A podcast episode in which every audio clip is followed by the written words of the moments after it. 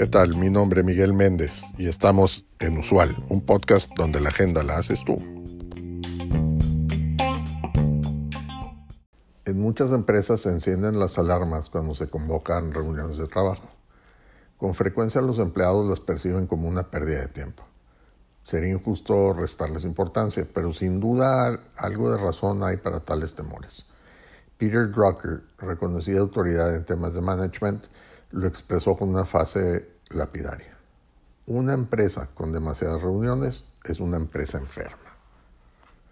El llamado síndrome de la juntitis es un mal extendido en todo el mundo.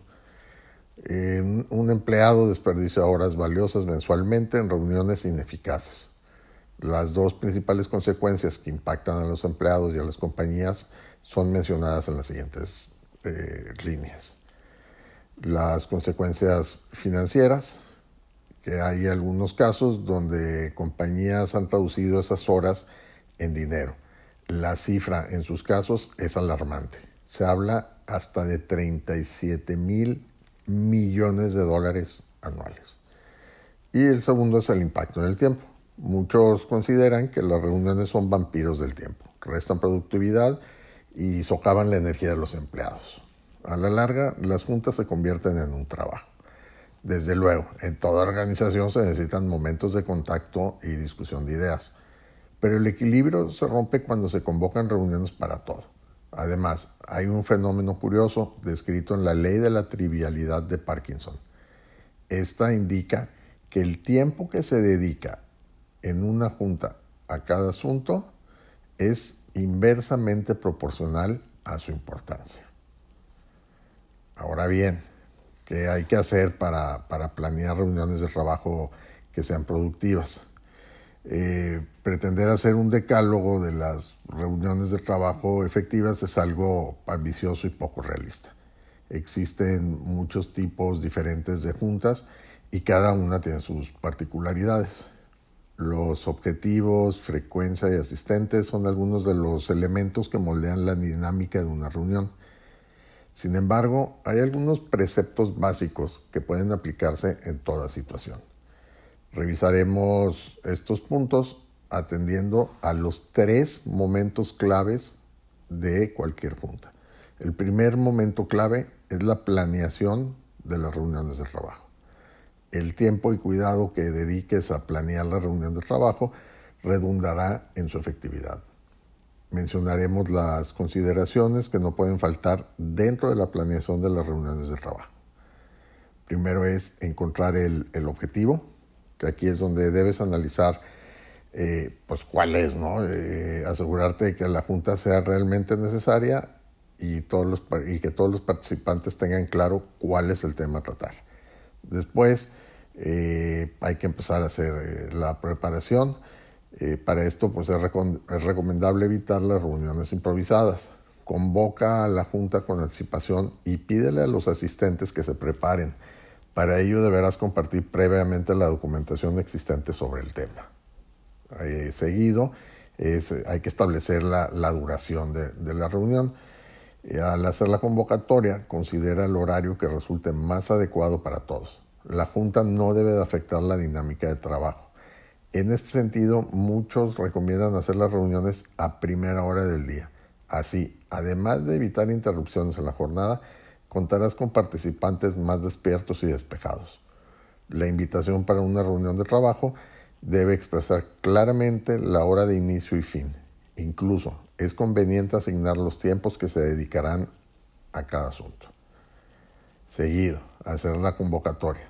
Igualmente, envía la convocatoria por los canales regulares de comunicación de la empresa y dentro de horario laboral.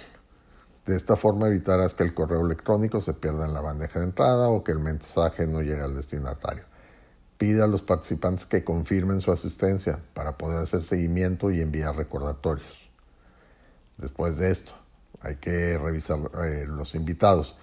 Con respecto a los asistentes, debe ser muy riguroso con las personas a convocar. Deben estar los que sean necesarios y cada uno de ellos debe saber por qué ha sido invitado. Es decir, deben conocer cuál es su rol y qué se espera de su participación. Asimismo, si hay invitados externos o de otros departamentos, adjuntan la notificación un perfil de los expositores. Y bueno, siguiendo, hay que hacer los últimos ajustes. Aquí, bueno, pues se aconseja prestar atención a los aspectos logísticos de la Junta, como el lugar, las zonas de acceso y hora de la convocatoria. Eh, revisa que todo esté listo antes de que lleguen los participantes. Verifica el buen funcionamiento de los equipos y conexiones a Internet. Con esto pasamos al segundo momento clave de, las reuniones, que es el desarrollo de la reunión. En el transcurso de la junta pueden presentarse situaciones que interfieran con su productividad. Por ello es importante prestar atención a los detalles y anticiparte a los imprevistos. Considera los siguientes consejos durante el desarrollo de la reunión. Primero, preparar el ambiente y lugar cuida la logística eh, detalladamente. Eso te ayudará a solventar muchos inconvenientes. Es recomendable que cuentes con técnicos o equipos de soporte por si algo falla. Igualmente, procura crear un ambiente agradable que responda a las necesidades de los asistentes. La disposición del mobiliario y su ergonomía puede influir en la actitud de los participantes y su disposición a colaborar. Contempla la contratación de servicios de catering y asegúrate de tener agua y refrigerios ligeros. Seguido es la definición de roles, pues, que es una buena idea designar a una persona que cumpla el rol de moderador y será el responsable de controlar los tiempos y guiar la conversación. Además, toda junta efectiva debe tener un relator o secretario su función es redactar el informe de la reunión, documentando las intervenciones y acuerdos logrados. Así como también eh, debes de tener cuidado con avisos y la definición de reglas. Es que se deben de dar los avisos durante el desarrollo de las reuniones y al igual que la definición de, de las reglas. Antes de comenzar la junta, dedica unos minutos a repasar la agenda. Esto equivale a sentar las reglas del juego y te permitirá arrancar con buen pie. Así también pide a los asistentes que apaguen sus celulares o los pongan en silencio y eviten atender llamadas durante la reunión. Esto atenta contra la concentración y se traduce en pérdida de tiempo. También explicarle al equipo la importancia de cumplir con los horarios previstos. Si la reunión se está extendiendo más allá de lo estipulado, es preferible que se convoque a otra junta en los próximos días. Las intervenciones deben estar acotadas y ceñirse al orden del día. El debate es eh, enriquecedor, pero debes evitar que la discusión sea parte del objetivo de la reunión. Al mismo tiempo, debes evitar que surjan conversaciones en paralelo que dificulten la comunicación.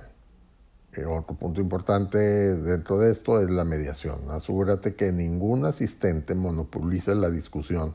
Asimismo, todos deben ser tratados con respeto y es inaceptable que se humille a cualquier persona por sus ideas. Esto es indispensable para fomentar la participación. Las, argumentaciones deben ser breves, concisas y valiosas. No permitas tampoco que la Junta se convierta en una, en una sesión complaciente para halagar a los jefes. Considera el uso de materiales audiovisuales que hagan la reunión más dinámica por lo general, las, presentaciones permiten exponer un tema rápidamente, de una forma atractiva y precisa. Y por supuesto, no olvides eh, hacer el resumen de una reunión. Antes de finalizar la junta, reserva unos minutos para las conclusiones finales. El secretario hará un resumen de los puntos tratados y los próximos pasos acordados. Es importante que se establezcan responsables, plazos e indicadores de seguimiento. Recuerda también agradecer a los asistentes su, partición, su participación y toma nota de su feedback. Pasamos al tercer momento clave de, toda reunión de, de, trabajo, que es el seguimiento. Incluso una reunión de trabajo muy efectiva puede ser improductiva si no se hace un seguimiento adecuado. Se deben tener las siguientes consideraciones al concluir la reunión compartir la minuta. Los asistentes a la Junta deben recibir en un plazo máximo de dos días el informe del secretario. Este documento puede ser compartido con otras personas que no hayan participado, pero conviene que, estén todos al tanto de los acuerdos. Eh, lo siguiente es el contenido de la minuta. La minuta de la reunión debe recoger de manera clara los objetivos, los responsables y fechas de las tareas asignadas. Así podrás evaluar el cumplimiento de los acuerdos o introducir correctivos sobre la marcha en caso de ser necesario. Por ejemplo, si detectas que los plazos están por cumplirse y no hay avances, podrás enviar recordatorios a los involucrados.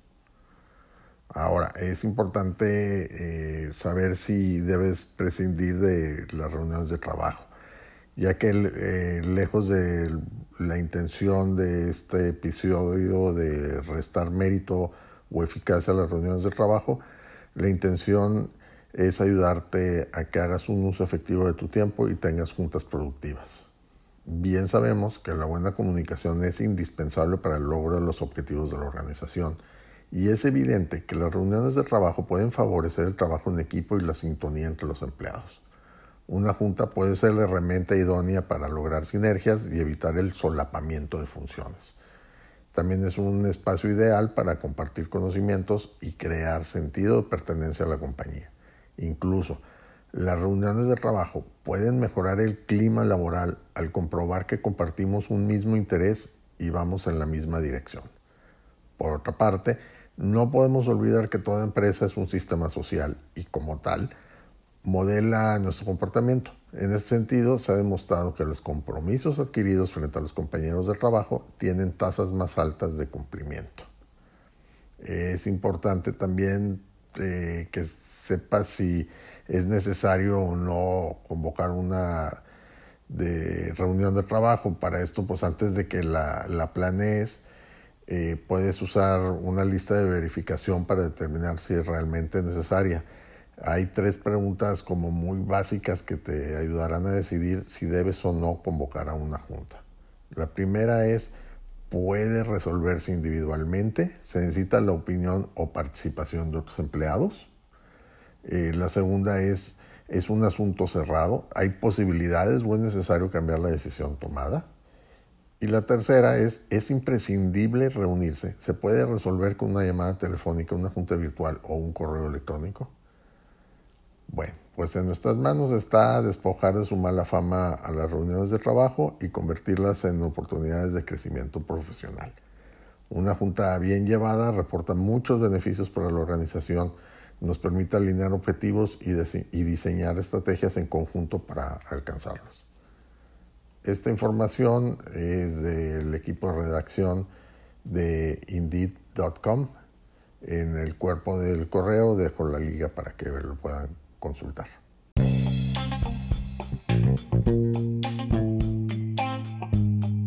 Gracias por acompañarnos en este episodio. Te recuerdo seguirnos y darnos like. Es de suma importancia para el desarrollo de este proyecto.